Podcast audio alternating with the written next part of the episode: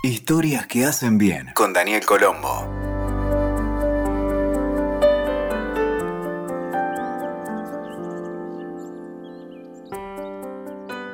Un caminante agobiado se desplomó a la sombra de un árbol. Necesito agua.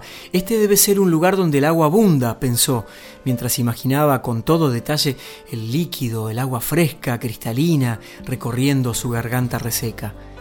Abrió los ojos y, en efecto, vio que muy cerca había un estanque, un estanque de agua clara, transparente.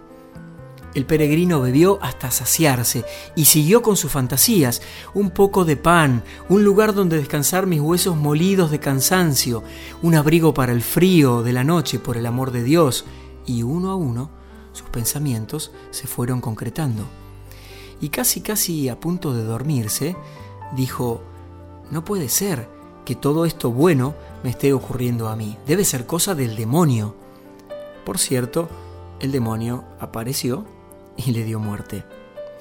Si en lugar de pensar eso hubiera pensado, debo merecer toda esta abundancia y estoy agradecido por haberla recibido, posiblemente tal vez hoy estaría vivo.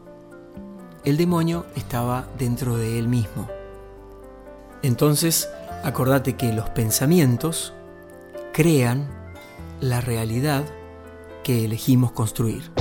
Escuchaste Historias que hacen bien con Daniel Colombo. WeToker. Sumamos las partes.